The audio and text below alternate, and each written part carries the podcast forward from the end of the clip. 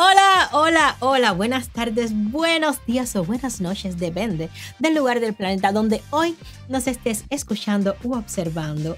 Dios, gracias porque hoy ha sido un día titánico para poder sentarme aquí en esta silla y poder llevar a cabo el capítulo número 19 de la tercera temporada de Ser Mamá es de madre. Sí, señor. Bueno, con la actriz que voy a conversar en el día de hoy, es una actriz que justamente conocí a través de esta maravilla que llamamos red social. Específicamente a través de Instagram. Y de paso te digo, si no me sigues, sígueme en arroba limara meneses. Allí tengo mi cuenta de Instagram. Y bueno, al verla eh, me sorprendió muchísimo ver escenas, ver fotografías de ella. Me pareció una imagen sumamente hermosa y además una escena impactante que vi, sobre todo por el contexto y por el texto también por el lugar donde estaba siendo realizada. Y ella como actriz, bueno, ya eso fue otro nivel que acrecentó un interés en mí a buscarla, a saber quién era. Y Eureka, cuando la encuentro resulta ser que es mamá. Y por supuesto, estamos aquí hoy para conversar de lo que nos interesa, de la maternidad y de su maternidad.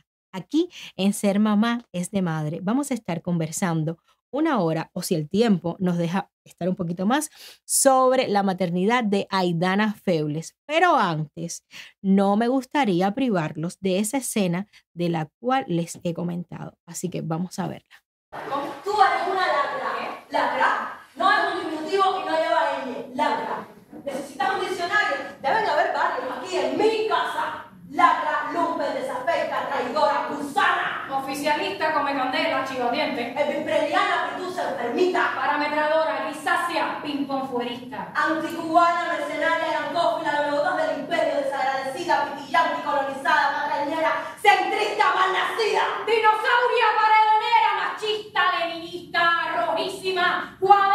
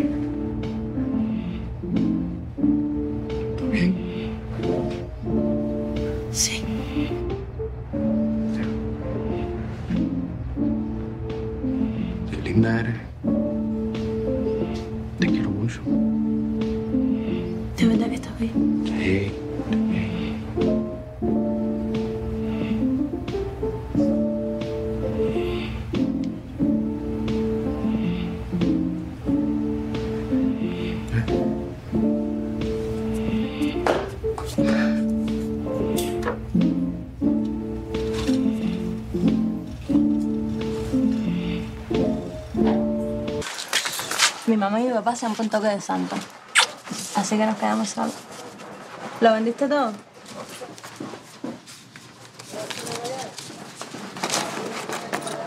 ¿Y eso? Eso, el dinero del queso. Mi parte, Yumari, ¿qué te pasa? Leo, no me estrese. ¿Qué parte de qué? Este negocio es mío. ¿Ah, sí? Sí, pero es que tú en los míos no haces nada, mamita. ¿Ah, sí? Sí. ¿La cosa es así? Claro. Perfecto. Entonces, si tú quieres entrar a mi casa para hacer lo que tanto te gusta, vas a tener que pagarme. ¿Cómo te parece? ¿Qué pagar qué cosa, Yumari? ¿Qué tiene que ver una cosa con la otra? Leo, te pudiera decir que me dé un alquiler y nunca lo hago. Tú sabes bien que lo hemos hecho en la escalera, en el monte, en el palomar de Roberto.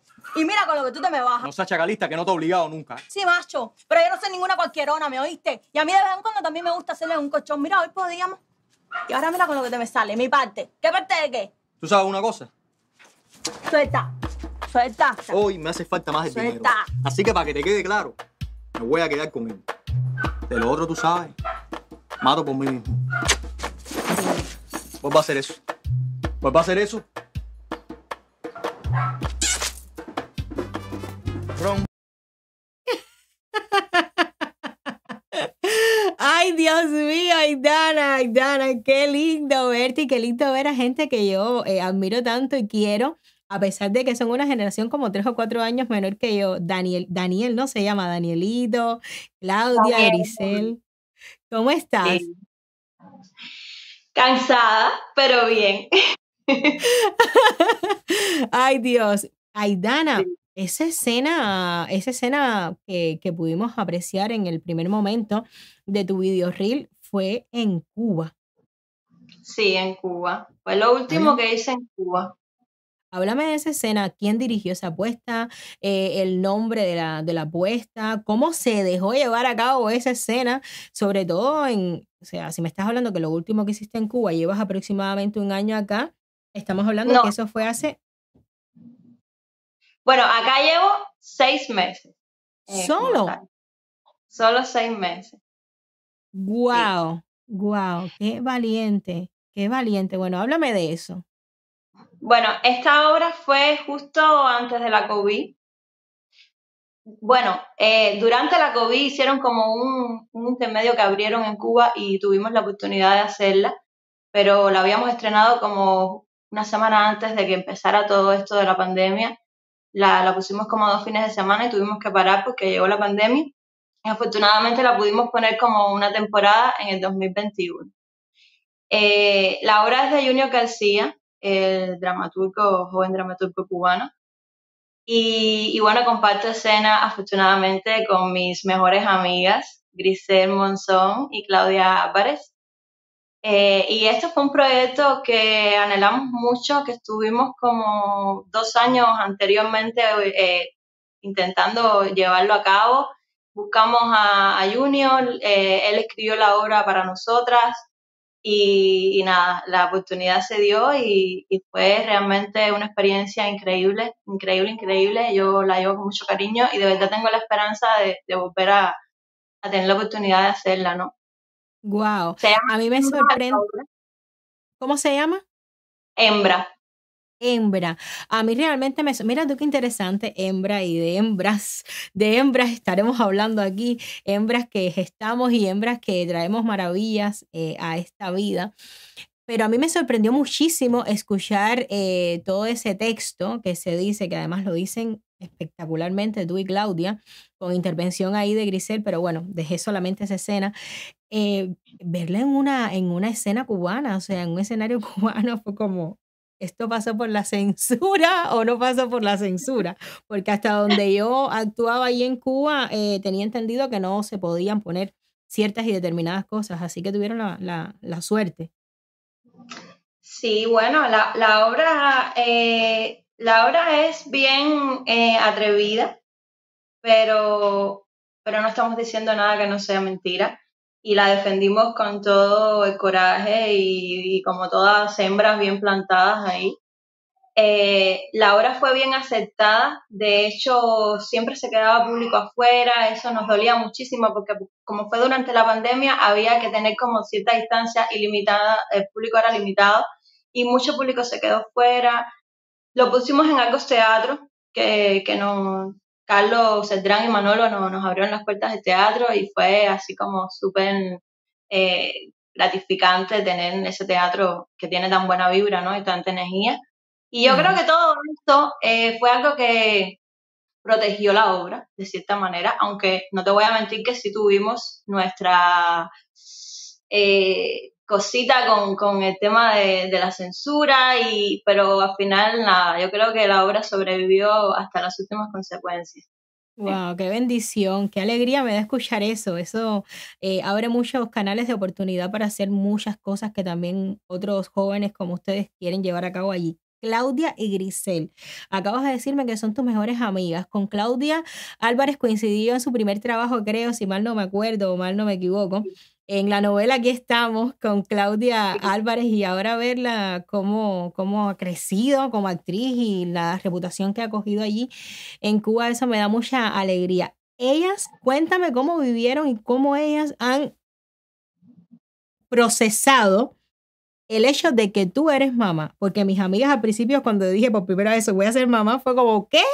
No se lo creía. Sí. Eh, bueno, ha sido difícil para mí porque ellas han estado en mi vida así como muy cerquita, muy cerquita, muy- eh, o sea, son mi, mi familia, ¿no? Y esta etapa de mi vida, no tenerla cerca, ha sido bien, bien, bien duro, pero aún así hemos hecho todo para que eso, no, la ausencia no se sienta tanto. Ellas estuvieron en mi parto, ellas han estado en todo. Entonces, nada, es un, es una, es un poco sensible esa parte de- Vamos a escuchar a Claudia y a, y a Grisel. Tengo mil motivos para irme, más de una razón para volar. Pero no me pidas que te olvide, porque sabes que no sé olvidar. Déjame un poco de ti. No pido tanto al final. Vuélvete tú mi país, mi única luz en el mar, en el mar. Veníamos pensando, ¿no? De, qué, qué- qué te íbamos a decir, porque yo creo que, que son tantas cosas las que podríamos decirte y, y es tanto, tanto, tanto, tanto lo que tenemos para hablar de nosotras, de ti y de toda nuestra historia en general. Pero yo creo que si hay algo hermoso que nos has regalado en esta última etapa de vida es tu maternidad. Maternidad que la sentimos casi como nuestra, maternidad que nos tiene así hechas unas tías eh, locas por tener ese sobrino en brazos, por amarlo y sobre todo por verte a ti convertida en toda una madre. En la mujer que es, ¿verdad? Sí, la verdad. Y que realmente tú eres una de las personas más valientes que, que tenemos y que hemos conocido. Y, y que te amamos. Toda la vida. Yo no voy a hablar de tu maternidad, tú sabes que todavía no lo asumo. Pero bueno, te quiero, te quiero mucho, mucho, mucho, mucho, mucho, te queremos y Y donde quiera que Te estemos. admiramos mucho. Exacto. Y estamos juntas siempre, en todo momento. Estamos conectadas y nada, para adelante. Por dominar el mundo. te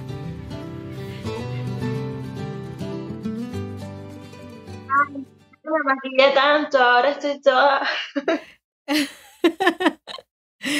Qué bonito, qué bonito, qué bonito. Qué bonito. Sí, no, eh, yo, yo después que, que soy mamá, o yo creo que después que yo vine para acá, yo no he tenido así como, yo creo que yo no he llorado más nunca en mi vida. Y, y es algo que, que siempre lo digo, que porque yo no puedo, porque si, si abro esa puerta, yo creo que me voy a ir por ahí. Entonces, me he mantenido así como todo el tiempo. Y con el tema de ellas, eh, Raúl me acaba de dar un- Con el tema de ellas, eh, nada, ¿qué te puedo decir? No puedo ni hablar de eso, de verdad que no. Yo te entiendo, yo te entiendo y, se percibe eh, los deseos enormes que tienes de, de drenar esa emoción. Y, y no sabes cuánto eh, me puedo poner en tus zapatos, porque por ahí caminé, caminé con esos mismos zapatos, con los zapatos de la nostalgia, de los deseos de estar con una de mis mejores amigas cerca, Lice, de tener a Legnis, que creo que la conoces, de Judith, de enfrentar esa maternidad que aunque tengas a tu mamá cerca, que es tu bastión, que es tu todo, eh, siempre yo digo que las hermanas de vida o amigas que uno elige para que estén contigo son muy necesarias en un momento eh, de gestación como el que estás pasando en este momento. Pero bueno, para darnos la oportunidad de relajarnos un poco emocionalmente y no permitirte que abras esa puerta porque necesitamos conversar todavía un poco más. sobre tu maternidad, yo eh, quiero eh, ir a comentarios si hay alguno y Alejandro me permite leerlos y recordarles también que pueden seguir otros eh, episodios que estoy comenzando a hacer sobre la maternidad, sobre mi maternidad, mi casa, mi hogar, unos blogs que estoy comenzando a hacer y también decirles que Aidana tiene Instagram, puedes seguirla en Aidana-Feules. Lo dije bien, ¿verdad? Lo dije bien, Aidana. Ok. ok. Bueno, Ajá, con Y, Aidana con Y. Entonces vamos a leer a Telma Guerra. Hola, aquí presente. Telma Guerra está presente desde España. También si quieren me pueden dejar eh, desde dónde me estás viendo, desde dónde me estás siguiendo para un poco también poder ubicarlos. Janet Hernández. Hola, buenas tardes, Limara Bella. Hoy súper contenta viendo el programa en vivo. Bendiciones miles y saludos a la invitada. Gracias, Janet. Muchas gracias. Angelina Díaz. Eh, saluda, no sé desde dónde está viendo Angelina. Gracias porque eres una fiel seguidora del programa, pero déjame saber desde dónde. Tony Alonso, ese hombre, yo estoy loca por conocerlo. A Tony Alonso, porque eh, lo admiro tanto como artista, como creador, porque no quiero encasillarlo en actor. Creo que es un creador. Gracias por estar viendo el programa, Tony. Silvia Jacome, llegué tarde, pero aquí estoy. Abrazos a esa muchacha valiente. Silvia, que es como la madrina de todas las actrices que andamos regadas por el mundo. Giselda Calero, Gise. Qué bella. Giselda Calero, les voy a contar. Ha sido la primera mamá eh, gestante en purperio que he tenido aquí en el programa, que habla al duro y sin guantes, sin ningún tipo de rodeos de lo que ella sintió en su maternidad. Les invito a que busquen ese episodio, un episodio duro, pero agradezco muchísimo que ella lo haya contado como ella lo vivió. Las tres son hermosas, dice Giselda. Gracias, mi amor, por estar en vivo. No sabía que Aidana estaba aquí. No sabía que Aidana estaba aquí. Me acabo de enterar hoy mismo y estoy tan feliz por ella. Y Raulito, que lo adoro mucho, mucho. Mañana voy a tomar un café. Ay, qué bonito. siempre, le estoy diciendo a Raúl, el niño de Giselda, Dios mío, qué lindo, qué lindo el niño de Giselda. Raúl, oye, me que perdí el teléfono, pero lo hablamos y al final nunca nos habíamos comunicado con ella. Mira, Mabel, Mabel, Mabel por acá, por la cuenta de Javi. Aidana, muchachita, cómo has crecido. Te quiero y admiro mucho. Con Mabel estuve conversando el domingo pasado, el episodio número 18, que casualmente y sin yo saberlo, las historias de ustedes se entrelazan muchísimo en cuanto a, la toma de decisiones, pero la de ella fue con el tema de sus padres y la de ustedes es con ustedes en su carne, en su carne propia. Angelina Díaz Lima, te veo desde Sudáfrica. ¿Qué hora es allí? ¿Qué hora es allí? Gracias. Lima, es Angélica. Debo arreglar lo del nombre. Y se ríe. Oh, ya, ya, ya. Sí, la amiga de Giselda. Te mando un beso grande y gracias por estar conectada. Bueno, vamos a, continuar, Aidana, porque es muchas las, cosas que necesito saber de ti, porque quiero y si tú me lo permites aún más. Tengo entendido que Raúl, tu esposo, el padre de tu niño, eh, fue uno de esos artistas intelectuales que se llenaron de coraje, que fueron valientes y salieron en la manifestación del 11 de julio, abogando, pidiendo cambios justos por una Cuba más libre, por una Cuba democrática, por una Cuba donde todos los cubanos tengamos poder de decisión ¿Estabas embarazada en ese momento? No, no estaba embarazada. Bueno, o sí, pero no lo sabía. Me, lo supe como días después, sí. Oh. Lo supe el otro mes. Lo supe el otro mes. De hecho, creo que salí embarazada eh, justo por esas fechas, después del 11 de J. Oye, entonces ese niño viene, ese niño viene con mucha, o está aquí en este mundo con mucha, con mucho coraje y con mucha eh, bravura. Yo creo que por aquí tenemos las fotos de ese día de Raúl, porque fueron fotos que circularon eh, por todas las redes sociales. Eh, cuando yo las recibí, me impactó mucho y, y me emocioné, ¿no? Porque desde esta parte de acá del, de, Estados Unidos se vivió con mucha intensidad todas las cosas que pasaron. ¿Cómo fue que tú viviste ese momento? Porque no sabías que estabas embarazada, pero una mujer en, en, el tránsito este de convertirse, de estar gestando, tiene toda una serie de emociones y sentimientos ahí que te juegan en muchas ocasiones malas pasadas. ¿Me puedes contar cómo fue que tú lo viviste? Bueno, a ver, ese día casualmente nosotros íbamos a tener una reunión de hembras por el grupo, o sea, por la gente del grupo, porque eh, habíamos quedado para un almuerzo, una de las actrices iba a viajar, entonces eh, habíamos quedado como para vernos y, ver qué iba a pasar con la obra después.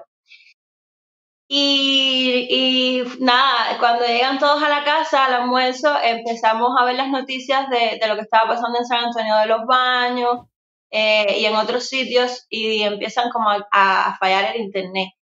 Y, bueno, quitan el internet. Y entonces en mi casa estaba Raúl, eh, bueno, y Junior García, y, y cuando quitan el internet, ellos deciden ir para el ICRT a, exigir que pongan el internet, porque estaba pasando una cosa muy grande en Cuba y el pueblo estaba desinformado, todo el mundo estaba desinformado, eh, y a pedirle incluso a la prensa nacional, ¿no? Que, que salga con las cámaras y, y, documente todo esto que está pasando. Y bueno, ellos deciden ir para el ICRT, van para el ICRT, primero ellos adelante. Cuando decidimos ir nosotras, las muchachas, eh, me llama una amiga y me dice, a Raúl se lo llevaron preso. Yo estaba llegando al vedado cuando eso. Y, y bueno, nada, yo te lo juro, yo, eh, cuando, yo tengo una cosa, que, que Raúl me lo estaba diciendo el otro día, yo no me había dado cuenta. Yo soy como, no sé, así despistada, eh, en fin, pero cuando hay una situación dura o difícil o tensa o, o fuerte, yo tengo así como esa cosa de, de tener una ecuanimidad de, a ver, prácticamente, ¿qué tengo que hacer? ¿Qué, qué, ¿Cuál es el siguiente paso? Y cuando pasó eso, lo primero que yo dije fue, ¿para dónde se lo llevar? ¿Dónde? Lo primero es encontrarlos. ¿En, en dónde están? ¿Dónde los llevaron presos? Pero, pero ¿para qué estación? Eh, y eso era, eh, imagínate, una había, había una locura, la calle llena de gente, todo pasando, el internet con, con los VPN, se sabía que, que de otros pueblos se iban alzando, todo el mundo estaba así como atormentado, todo el mundo llamándome. Y, y yo me puse así como enfocada en eso, en encontrarlos. Afortunadamente en un video salía, salió donde los llevaban, los montaron en un camión de basura y les llevaron para un centro de retención de la seguridad del Estado que se llama el VIVAC.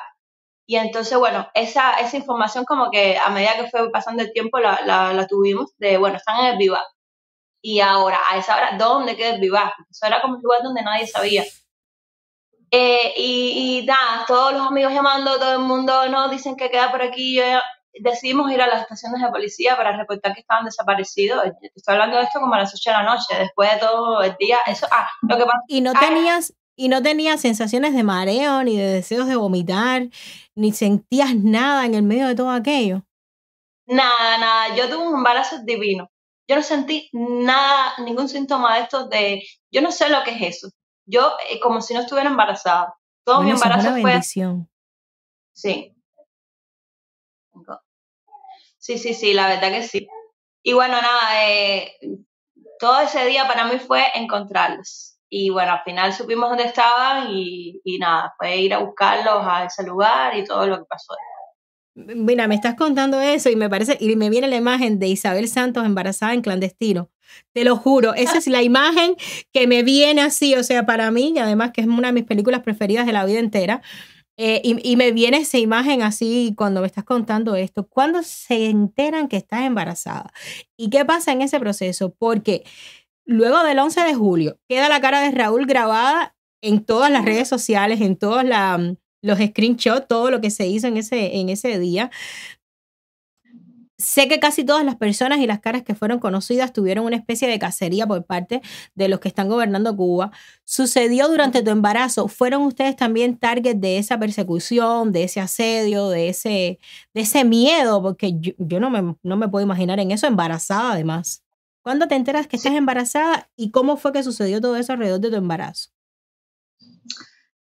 Eh, yo, bueno, eh, fue bien hostil, bien hostil estar en Cuba después del 11 de julio y no después del 11 de julio, después del 27N, que yo creo que fue como la puerta que se abrió a, al disentir público, ¿no? Nosotros también fuimos como eh, participantes del 27N y a partir de eso teníamos eh, las vistas puestas de la seguridad del Estado y todo el acecho este, el asedio que, que ellos hacen.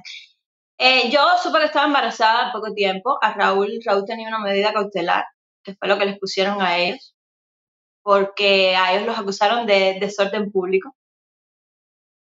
Eh, y bueno, eh, cuando supe que estaba embarazada, decidimos tenerlo. Nosotros habíamos hablado de esto antes, que, que si sucedía íbamos a, a ir adelante con eso. Y sin pensarlo mucho di- dijimos, bueno, ya. Y, y nada, yo, yo le dije, yo, yo no puedo parir aquí. Yo, este, yo no quiero que mi bebé nazca acá. Yo quisiera Esa- que mi bebé... O sea, Eso yo fue una decisión que salió de ti. ¿Salió de ti? sí. ¿Raúl pensó en sí. algún momento en algo así? No, Raúl no, Raúl... Si Raúl, si por Raúl fuera, Raúl estuviera en Cuba ahí gritando viva Cuba libre. Sí. Entonces, Pero nosotros, yo creo que yo, a ver, yo tuve todo, no sé, la seguridad del Estado, fue a ver a mi médico de la familia, el médico que me estaba atendiendo el embarazo, a la presidenta del CDR, a mi mamá y mi abuela, a mi suegro, eh, a Raúl lo, lo, lo citaban, toda esa pila de, todo eso que hacen ellos, que, que bueno, eso se sabe. Nada de eso a nosotros nos dio para nada temor, ya te digo, yo estaba embarazada, pero yo de verdad, eh, te lo juro, yo nunca sentí ningún temor con ese tipo de cosas, ¿no? Con ese tipo de, de asedio, de, vigilo, de, te lo juro que no, ya, ya, ya no, ya no, ya basta ya de, ya la, mi generación no tiene miedo. Creo que está sonando esto, creo que me lo, me lo voy a no, yo te escucho, yo te escucho perfecta, te escucho súper bien.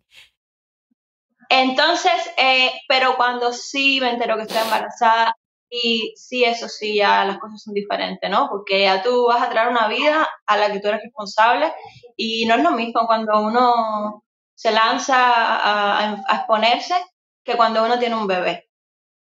Y bueno, yo sí, ahí sí sentí el miedo ese de, de aquí no quiero que mi hijo nazca. Con el dolor de mi alma, porque yo sé lo que significa eso sería estar separada de los abuelos, sería, en fin, lo que significa eso. Pero yo creo que eso fue lo que la decisión de irme de Cuba fue a partir de ahí. O, o sea, que tomas la decisión de irte justamente por la, la, la gestación, porque ibas a traer un niño al mundo. Cuando te planteas eso, cuando te planteas eso, específicamente, ¿qué piensas tú? Me quiero ir porque quiero darle un mejor futuro, porque quiero dar, o me quiero ir porque quiero darle libertad, o me quiero ir porque tengo miedo que Raúl siga saliendo y sea, eh, lo cojan preso, o tengo miedo de que pueda sucederme algo el día que vaya a dar a luz. O sea, ¿qué fue exactamente eso que pasó? Porque a mí, por lo menos embarazada, me pasa de todo por la mente, hasta que... Qué miedo si a Alejandro le pasa algo y se muere. Qué miedo si me pasa algo a mí.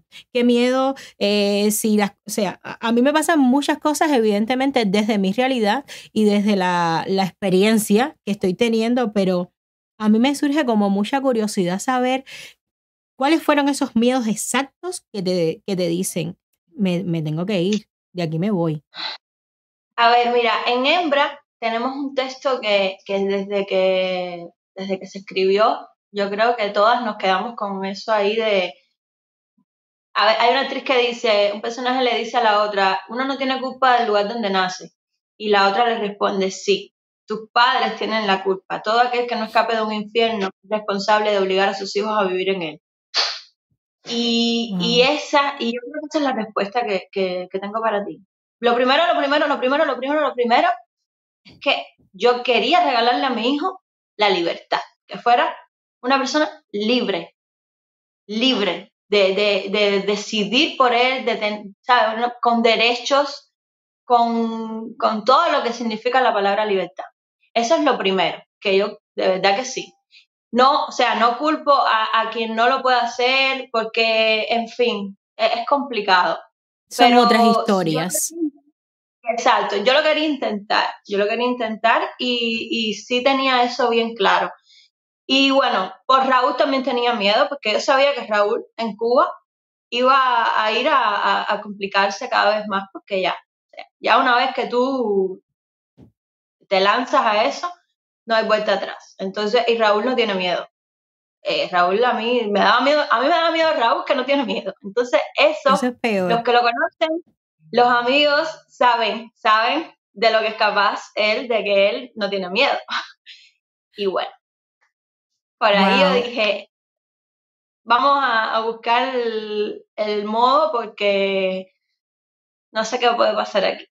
Eres una valiente. Aidana, mientras conversábamos el otro día, hace como tres, cuatro días, eh, yo te dije, ¿y cómo fue que, que saliste así? Porque yo vivo, yo vivo desde una burbuja y es una realidad. ¿Por qué? Porque yo no viví esas experiencias y para mí, pues lo típico es, estás embarazada, te miras para los Estados Unidos, tienes una visa, te montas en un avión y te vas. Yo crucé una frontera, pero una frontera súper tranquila por Toronto. Me dieron hasta refresco, me dieron hasta Coca-Cola, vaya. O sea, fue toda una, toda una película prácticamente. Vi las cataratas, me tiré fotos, aquello era una película. Pero cuando tú me cuentas, no, Limara, yo emigré de Cuba, Raúl se quedó, yo me fui, llegué a España, crucé, me fui para México. Para mí fue como, espérate un momento, que esto no es la emigración que yo tenía pensado. ¿Cómo fue? Además, me acabas de decir que llevas seis meses en, en, en Miami. Eso significa que tú cruzaste súper embarazadísima. Con ocho meses llegué aquí. Y cuéntame cómo fue que lo pudiste hacer. ¿Cómo, o sea, el valor y cómo lograste? Porque con ocho meses no te dejan montar en los aviones. Con ocho meses estás a punto, estás súper a término. Sí, pero mira, cuando yo viajé había, estaba, había frío en todas partes, en Cuba, en España, en México, en todos los sitios había frío. Y yo entonces busqué un abrigo bien grandote. Yo viajé que parecía un indigente, ¿eh? Yo tengo las fotos ahí y no te puedo explicar. Y entonces con ese abrigo no se me veía el embarazo como tal. No tuve ningún problema en las aerolíneas. Yo estaba preocupada con eso, pero realmente no lo tuve. Y, y bueno, hice viaje de Cuba a Madrid, Madrid, Cancún, Cancún, Guadalajara, Guadalajara, Mexicali, Mexicali, en Arizona, Dallas, Dallas, Miami. Yo tuve como cinco vuelos para llegar aquí a Miami, sí. Wow. Y cruzaste la frontera de México entonces. Y crucé la frontera, eh, sí, por Arizona, por allá. Eh, a ver, mm, yo te voy a decir una cosa. Todo el mundo me pregunta si yo tenía miedo. Yo, yo no sé si es que la adrenalina esa de que tú estás haciendo una cosa que es una misión donde tú te tienes que enfocar, que tú vas de plan A a plan B, te hace como, te crea ahí como una coraza, ¿no? Yo creo que, que eso, después que pasa, tú pues, como estás, por eso te digo que yo no he explotado sin llanto desde que, desde que salí de Cuba y, y ahora mm, a, poquito me abres esa llave y de verdad que, de verdad que yo siento que cuando se abra va a ser así como que un mar porque yo soy muy intensa y he tratado de, de contenerme, pero yo todo lo hice así como muy de enfocada de qué es lo que tengo que hacer. Y sí es difícil, porque además lo hice sola. Otra. México, México no te puedo explicar, México para mí fue bien hostil, bien hostil. Yo, yo tuve mi- mis sustos ahí con los cubanos y, y salir de Cuba con un pasaporte azul es algo, eres una cucaracha, literalmente, en cualquier aeropuerto. Yo nunca había experimentado eso porque, bueno, yo no había viajado así tanto y, y como viajé tanto por aeropuertos, para mí tener el pasaporte azul en la mano de verdad que era, eh, eso sí me daba miedo. A en los aeropuertos sí sentía como el temor por el pasaporte azul increíble. Todo lo demás, cruzar la frontera, cruzar el río, todo eso, eh, ahí, yo eh, no sé, era como, dale, Ok. dale, dale. Aidana, qué valiente tú eres, Aidana. Cruzar el río con ocho meses de embarazo. Es que esas cosas tú las escuchas en las noticias, como decía yo en el live que hice hace un rato. Las escuchas en las noticias, lo lees en los periódicos. Eh, que si el salvadoreño que lo hizo, que si el venezolano, que si el mexicano. Pero luego, o que si las mujeres embarazadas, que los bebés que cruzaron. Pero escucharlo ahora mismo, yo estoy así, mira, me me viene, me por aquí, se me eriza esta parte de aquí atrás, me sube un líquido ácido por la parte de atrás de la cabeza, porque es que yo no, con esa experiencia, ¿cómo fuiste tratada con ocho meses? Porque estabas embarazada de ocho meses, yo he estado cuatro veces embarazada y sé lo que es estar así. con ocho meses ya uno está que no puede más, que estás que vas a explotar. ¿Cómo lograste hacer todo eso? Cinco vuelos, cinco, todo ese recorrido. ¿Cómo te trataron cuando llegaste a la frontera? Dijiste, estoy embarazada, soy cubana. ¿Cómo fue? No, eh, cuando, llegué a la fron- cuando llegué ahí, yo no tuve ninguna distinción para estar embarazada. Ninguna. ¿No? No, no, no, no. De hecho, yo llegué ahí a, a- cuando yo crucé, a- ellos te recogen y te llevan como a las oficinas estas de migración. Y recuerdo que eran como las 3 de la mañana, un frío increíble porque eso es el desierto. Y entonces eh, vinieron, vienen como unas guaguitas a buscarte. Y cuando vinieron, había gente antes que yo. Y preguntaron así como quiénes eran las primeras personas que estaban ahí. Y alguien dijo, mira, hay una embarazada. Y, y el oficial dijo, ¿cuánto tienes? Y yo le dije, ocho meses. Y me dijo, bueno, puedes esperar. Y se fue. Y, y tuve que esperar así como una hora y media a que volviera la guaguita y, y irme. Y bueno, en la frontera igual, cuando me quitaron mis prenatales, no sé, yo les dije, mira, yo necesito las pastillas porque yo tengo un poco la hemoglobina baja. Me dijeron, ah, no hubieras venido. Como, ese es tu problema.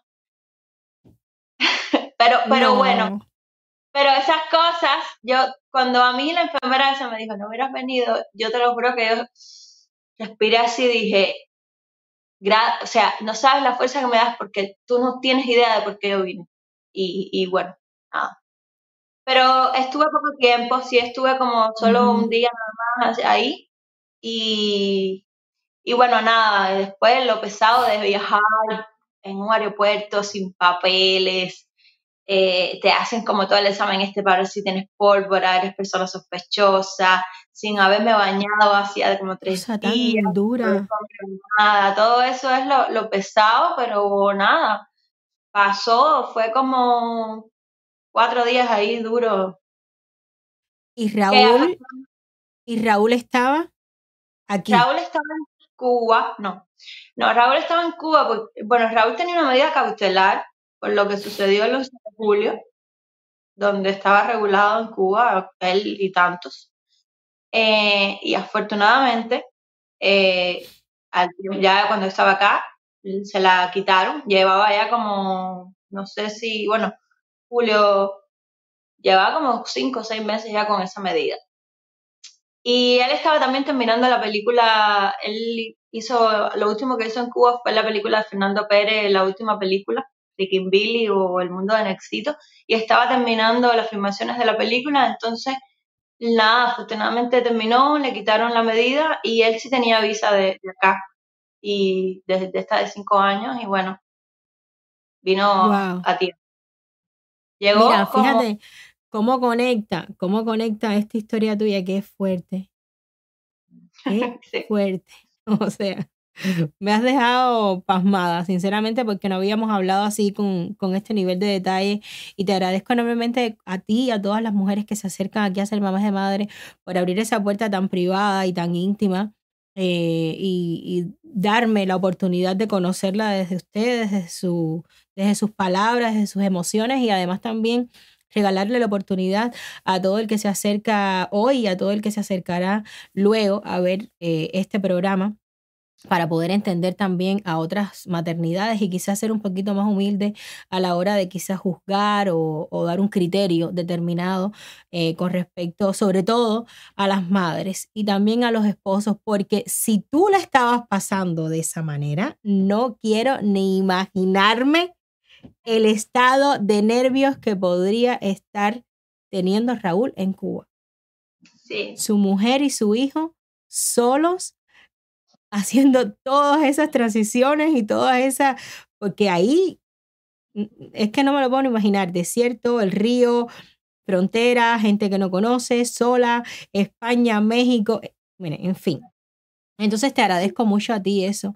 Y te decía eso porque cómo conecta de alguna manera con el programa de Mabel Valiente que fue el domingo pasado, que en el caso de ella no fue precisamente eh, su mamá la que hizo esa travesía, sino fue el papá. O sea, cómo ¿Cómo puede estar cualquiera de los dos eh, em, componentes o cualquiera de las dos personas, la madre o el padre, en esta situación? Por lo cual nunca podemos decir no, porque si una madre no lo hubiera hecho, no, una madre también puede hacerlo eh, y, lo, y lo puede hacer también un padre. Y entonces yo digo, wow, estaba Raúl con una medida cautelar, tú estabas embarazada, vienes con tu hijo para Estados Unidos, se queda él allá Tú no sabes lo que pudo haber pasado en ese, eh, en ese interín de tiempo. Tú no sabes si a Raúl no lo hubiesen dejado salir. Eh, si no, pues yo creo que fue, yo creo que nosotros tuvimos mucha suerte. Yo todos los días le agradezco al universo y a todo el que haya que agradecerle, porque yo de verdad fui muy bendecida con respecto a, a cómo sucedieron las cosas y con respecto también a que tuve mucha ayuda de, de amigos y de familia, ¿eh? Porque también eso, ese es otro factor ahí que sin eso yo no hubiera podido eh, lograr lo que logré. Tuve toda, todo el apoyo necesario para que las cosas sucedieran así de la manera que sucedieron. Me lo puedo imaginar hoy. Gracias a Dios que existen esos ángeles en la vida. Eh, me gustaría aprovechar este momento, ya que hablas de gracias a las personas y de todas las personas, agradecer a los miembros del canal de Ser Mames de Madre, porque sin lugar a dudas, eh, uno puede tener un plan A y un plan B, un sueño, una meta, una ilusión, un deseo, un, un, objetivo. Pero si no existen todas esas personas que hacen posible ese objetivo, eh, quizás el camino es mucho más difícil o se llena más de piedra, por lo cual yo quiero agradecer hoy a todos mis miembros que hacen posible que este canal se sustente un poco y al menos podamos comprar esta silla, por ejemplo. Así que gracias a todo el que no se ha hecho miembro, si deseas colaborar con el programa de Ser Mames de Madre y pueda yo seguir continuando en él y poder seguir empleando y haciendo y destinando recursos para que siga eh, sucediendo cada domingo a las 4 de la tarde, te invito a que te hagas miembro, busques en mi comunidad y por ahí, por allá, pues nada, todas las cosas que ya sabes que puedes eh, tener siendo miembro del programa. Aidana. No sé si hay comentarios, Alejandro. Eh, creo que es un buen momento para irnos a comentarios en el caso de que los haya, con el permiso de Aidana. Aidana, si tienes que levantarte y darle el pecho al bebé, eh, hablar con Raúl, tomarte un vaso de agua, un café, lo que desees, porque ser mamá es de madre y aquí todo se vale, ¿ok? Puedes hacerlo sin problemas. Voy a leer los comentarios. Ariana Cumbrera. Buenas tardes, buenas tardes, mi Ari bonita, buenas tardes. Eh, a ver, ah, hoy están tocando mi tema visceral, dice Ariana. Qué valentía. Valentía. Judith González Leiva Yuya. Qué duro debe ser pasar por todo eso estando embarazada. Mis respetos a Aidana. Ahí venga Bastian. Aidana le va a dar el pecho. Ale, si quieres, eh, me dejas a mí sola para que Aidana pueda darle el pecho a, a Bastian.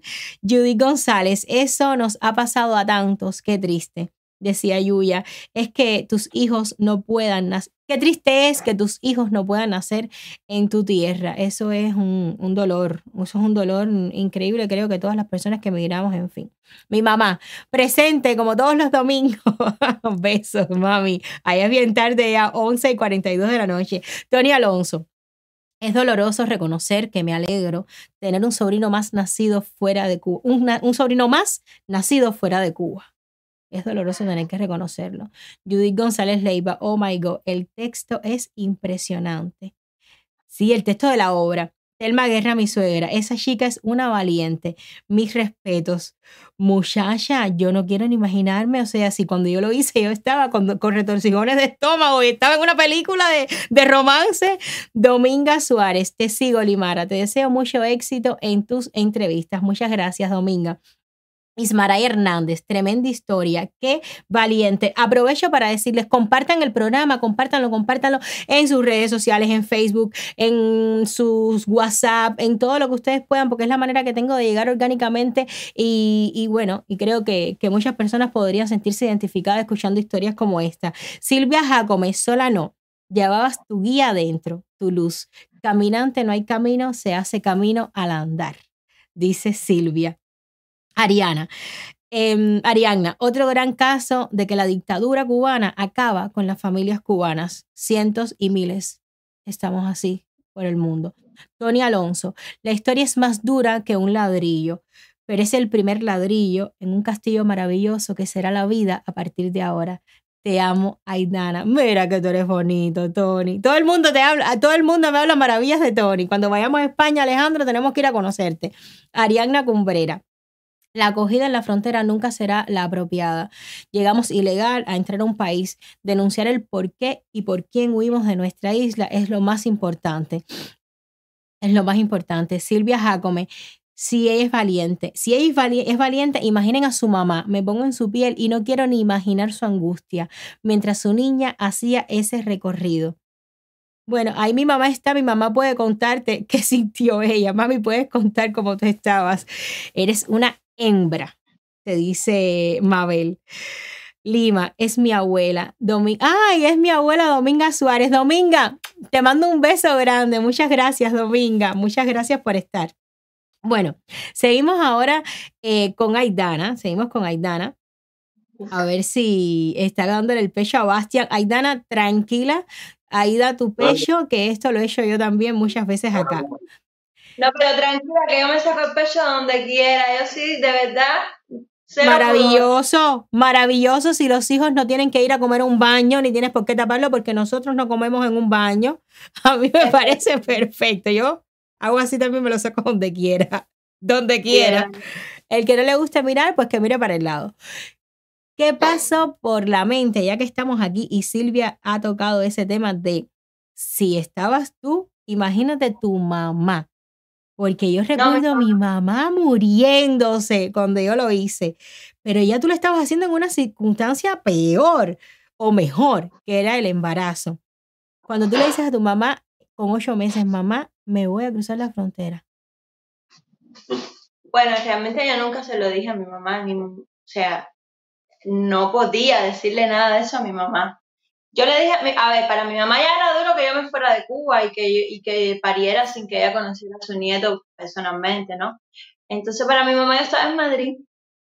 Claudia se ríe mucho porque yo estaba con Claudia en Madrid, eh, me quedé, ellos me acogieron, Claudia y Yadier, Yadier Fernández, el actor. Y- de ellos y me enteré el otro día que eran mm, pareja también. Yo estoy como perdida, no me entero de la vida. Sí, sí. Yo me quedé con ellos, yo estuve en Madrid dos semanas y, y justo con ellos, entonces yo a todo el mundo le, yo le dije a mi mamá que me iba a Valladolid, a una montaña donde no iba a tener conexión unos días. Ay, mi madre, Aidana. Entonces, bueno, para que en realidad quien lo pasó negro fue Raúl, Exacto. porque Raúl era como la única persona que tenía conexión en esa montaña conmigo, ¿entiendes? Y, y él, era- él era como el que le, le decía a todo el mundo, no, todo bien, ya. Yo estuve realmente sin comunicarme con ella eh, cuando entré a la frontera ahí, que ahí te quitan el teléfono y todo, y estuve todo ese día, o sea, esas 24 horas, pero todo el tiempo anteriormente que yo podía, sí la iba como, todo bien, no sé qué. Yo, mira, mi mamá es muy nerviosa, mi mamá es eh, un manojo de nervios. Yo, yo no podía causar dos problemas, ¿eh? Yo decía, yo tengo que por lo menos tenerla a ella tranquila, porque si yo le digo esta bomba a ella, eh, después, no sé, esa preocupación no puedo vivir con ella. Aidana, es que estabas embarazada, es que estabas embarazada, Aidana. Mis Aquí hijas a mí me hacen eso y yo me muero y no soy nada nerviosa, yo me muero, te lo digo, tú, tú tienes un varón, pero tú no eres capaz de imaginarte lo que es tener hijas hembras, o sea, tu hija embarazada pasando frontera, a mí eso se me cruzan los cables, se me cruzan. Dios. No, claro, yo, yo sé, yo no podía decírselo a ella. Madre mía, mira, yo tengo aquí a tu mamá, a Margarita, que además se llama como mi abuela. Aquí tengo a tu mamá, vamos a escucharla. Doy Ay, gracias a Dios por esa hija maravillosa que me ha dado la vida. Aidana, siempre contando con su mamá para algunas tomas de decisiones, pero ella, Aidana, eh, eres muy fuerte y te, te admiro, te admiro y te apoyo. Ahí vino la maternidad. La maternidad es algo maravilloso, es algo lindo, es algo que nos surge a todas las mujeres, que la tenemos que enfrentar en la vida con mucha ternura. Surgió mi nieto, Bastian, es lo, lo más precioso que como abuela tengo, mi único nieto. Han creado una familia, su esposo que la apoya y le brinda una energía positiva. Aidana, sigue así, que te has hecho mujer y madre. Siempre, siempre eh, te admiramos, tus vecinos, tu familia, tus amistades. Te quiero mucho y te extraño. Claro, te extraño. Besos.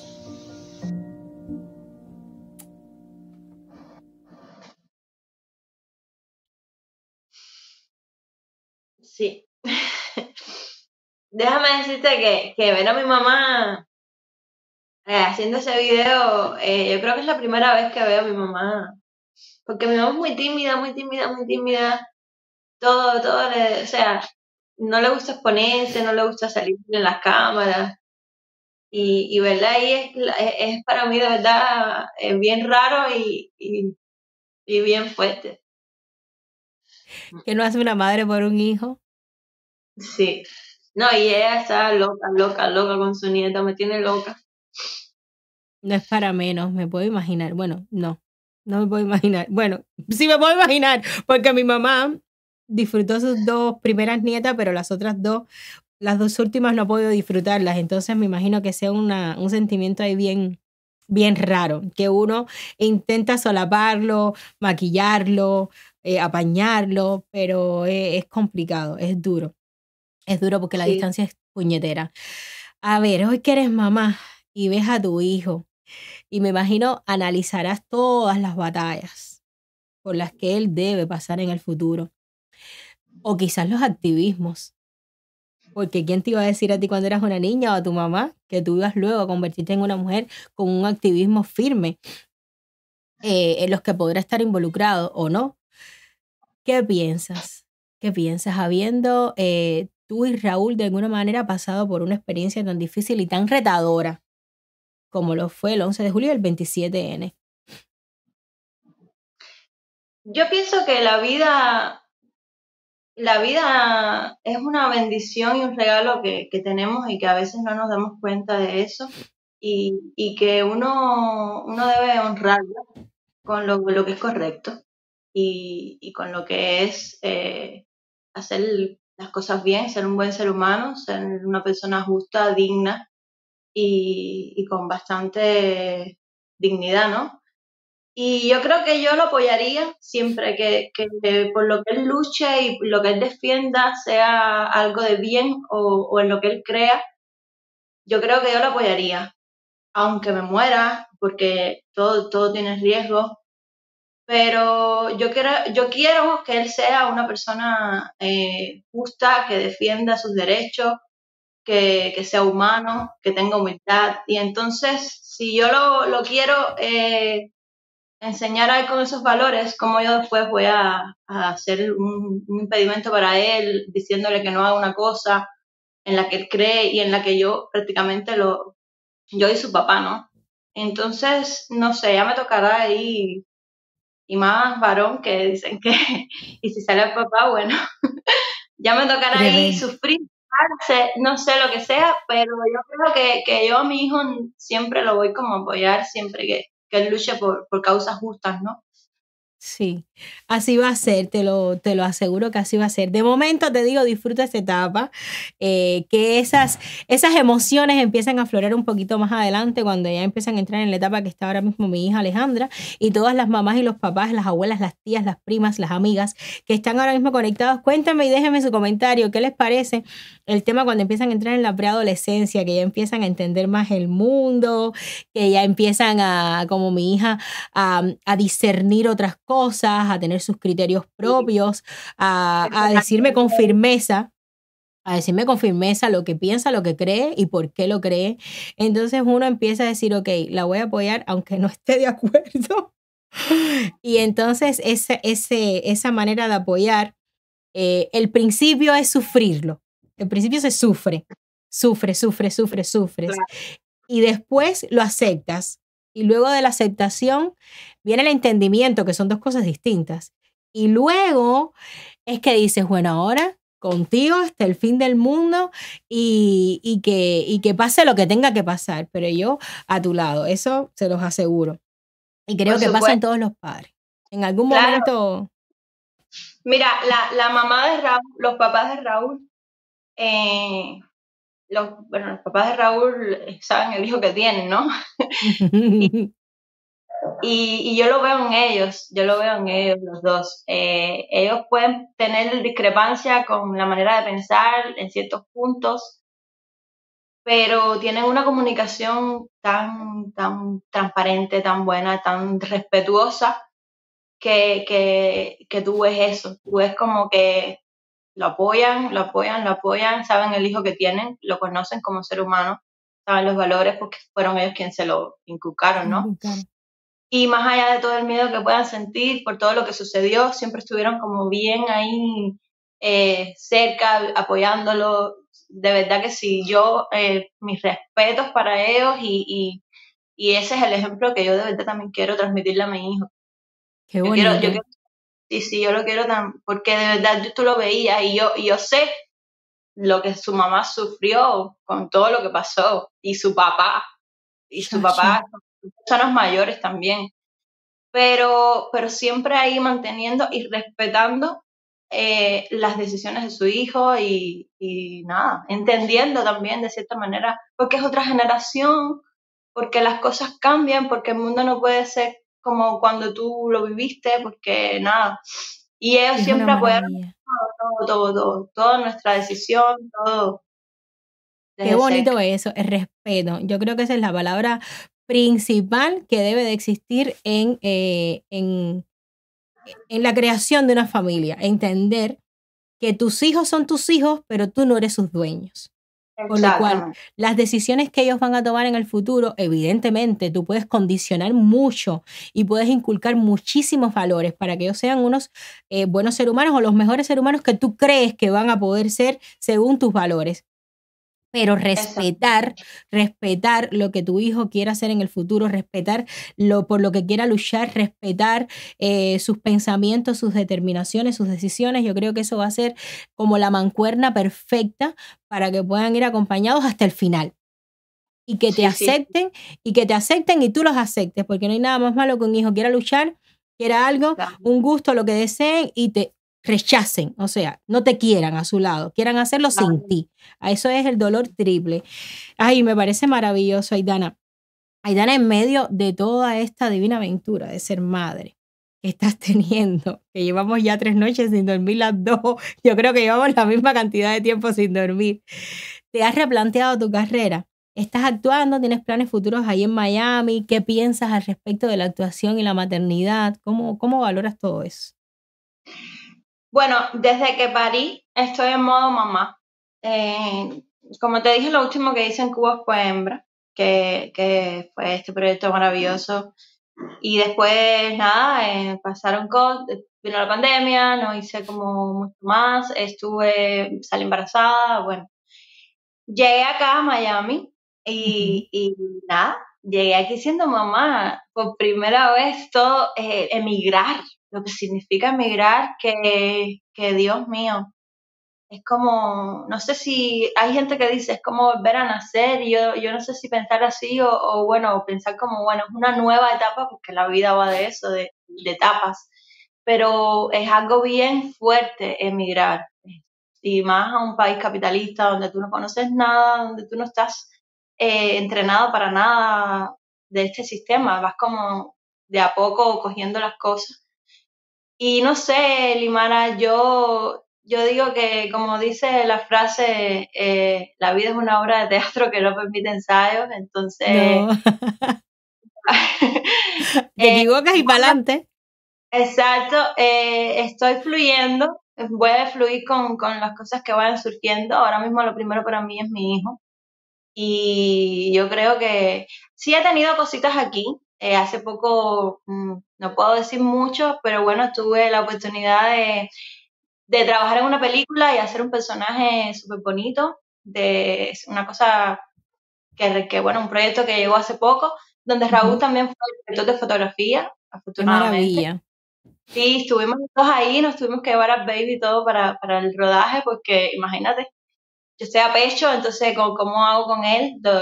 Éramos los tres ahí en el rodaje.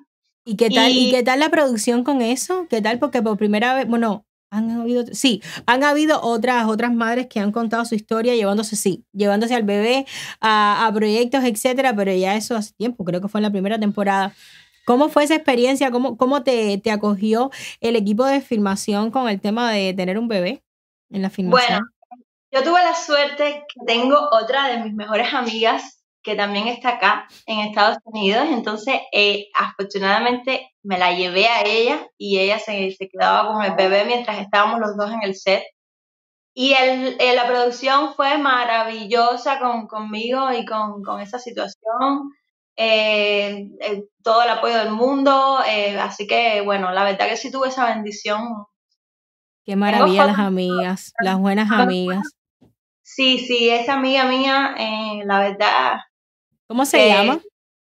Ella se llama Liorca Villegas, es doctora, es intensivista. Oh, Liorca. Pues mira que yo creo que casualidad, mira, te lo juro, te lo juro que yo no sabía que era amiga tuya.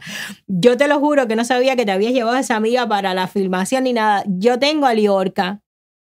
Ay, tengo a. Liorca aquí. Yo tengo a Liorca aquí y te iba a hacer una pregunta simpaticísima. Te iba a hacer una pregunta. Te iba a decir, ¿cómo te percibes actualmente, Aidana, la mamá, la esposa, la mujer que se ha transformado sin lugar a dudas en esta vida de ser madre? Y de pronto me hablas de Liorca y mira, yo voy a aprovechar y te la voy a poner.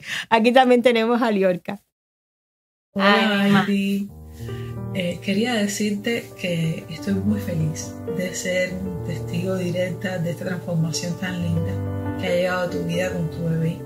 Una amiga que tenemos en común recientemente nos decía que la vida saca esa dosis de valentía que tenemos dentro cuando en ciertas circunstancias nos pone a prueba.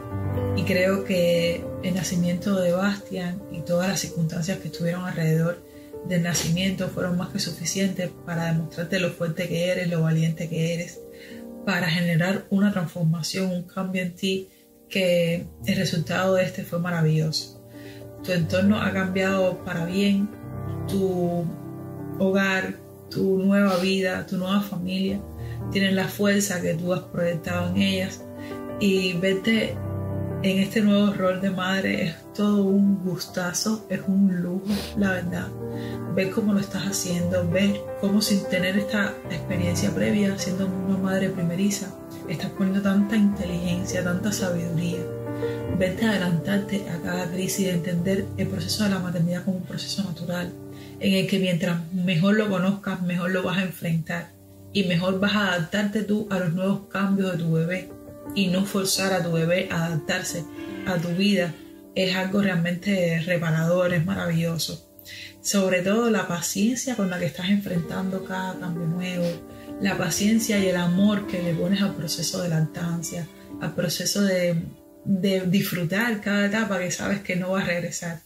Y a la vez llevar de la mano tu matrimonio, tu carrera profesional, eh, tu crecimiento personal, físico, intelectual, para mí es una lección de vida y yo disfruto muchísimo poder estar acompañándote en este proceso.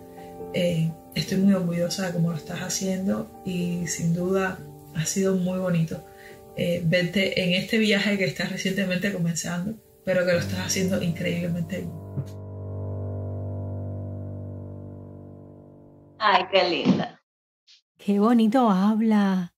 Hermosa. Ella, Grisel le dice que ella es un elefante rosado. Que ella es bien, sí, ella, ella es bien linda, bien alta y es todo así, todo, todo amor. Habla y yo estoy tan feliz de por lo menos tenerla a ella aquí cerquita, de verdad que sí. Si no hubiera sido por ella, yo no hubiera podido hacer eso porque es, es- es difícil con el bebé. Pero yo es de las cosas así buenas que, que, que me ha pasado en los últimos tiempos, eh, tenerla a ella aquí. Por lo menos Qué suple esa, ausencia de, de tener a los amigos lejos y de, y de lo que significa vivir aquí un poco, que la gente, aquí uno vive como, ay, estoy... no te preocupes. No preocupes. Alejandro, si quieres tráeme a Rita. Yo no tengo ningún problema con que me la traigas. Si está muy así, me la traes y ya está. No te preocupes. Estaba llorando. ¿Verdad? Sí, sí.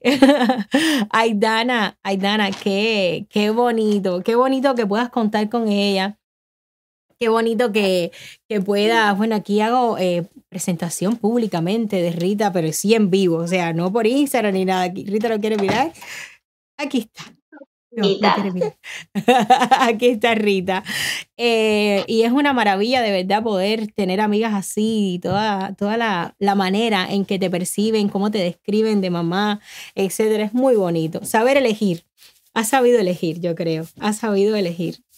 Yo, yo si algo le agradezco a la vida o a mi vida es que yo tengo suerte de tener buenos amigos. Yo, yo de verdad que sí. Eh, mis, y mis amigas no son amigas de hace tres años, cuatro años, mis amigas son de años.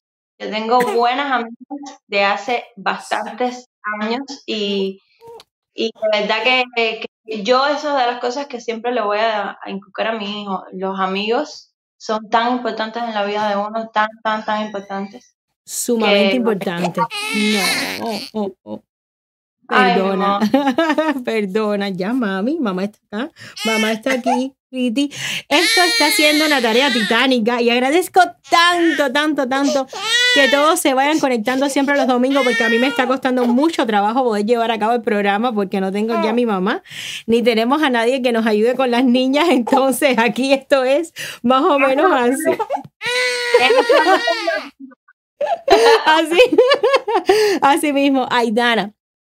Eh, ya hemos llegado al final del programa. Siento que, que, que sé, me da deseos de abrazarte. Me da mucha alegría poder eh, conversar con una mujer tan, tan valiente como tú. Me, me, me hace mucha ilusión saber que hay una sororidad real, que existe esa sororidad, que existe una generación cubana que, que ya no tiene miedo que era lo que tú estabas diciendo, eh, y, y que me hayas dado la posibilidad hoy de ser cada vez más generosa, cada vez más generosa, porque uno no sabe por las cosas que ha pasado nadie. Ya no, ya ni siquiera una mujer embarazada, una madre, nadie.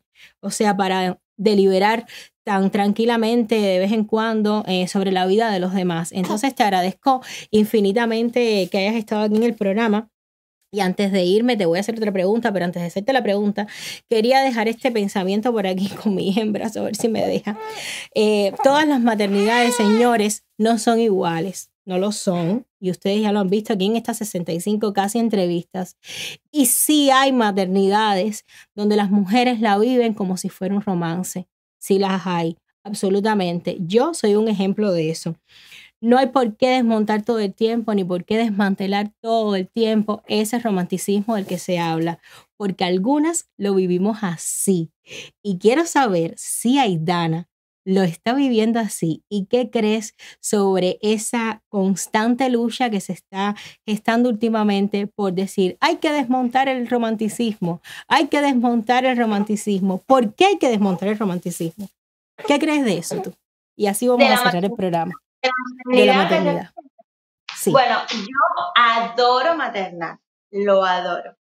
Adoro la lactancia con todo lo difícil que, que sé que es, que me ha costado. eh, yo incorporé la lactancia como a los 10 días de, de- de bebé nacido y para mí fue bien difícil, pero yo lo adoro, lo adoro. Yo estoy disfrutando de mi bebé cada segundo, angustiada de, de lo rápido que pasa porque se te va así yo cada ratico voy a mirar las fotos de cuando nació para ver cómo ha cambiado su carita, porque es increíble, así como, ¿por qué? ¿Por qué? ¿Por qué cambias tan rápido? Y bueno, mi bebé es hermoso, mi bebé es tan grande, lo bello que es, tan lindo, tan increíble, que, que estoy enamorada, entonces mm, yo creo que no, no hay que quitar ese, ese mito y ese romanticismo de lo que es la maternidad, porque es verdad que uno no lo sabe hasta que no lo, no lo está, ¿no? Hasta que no lo está haciendo. Así mismo es.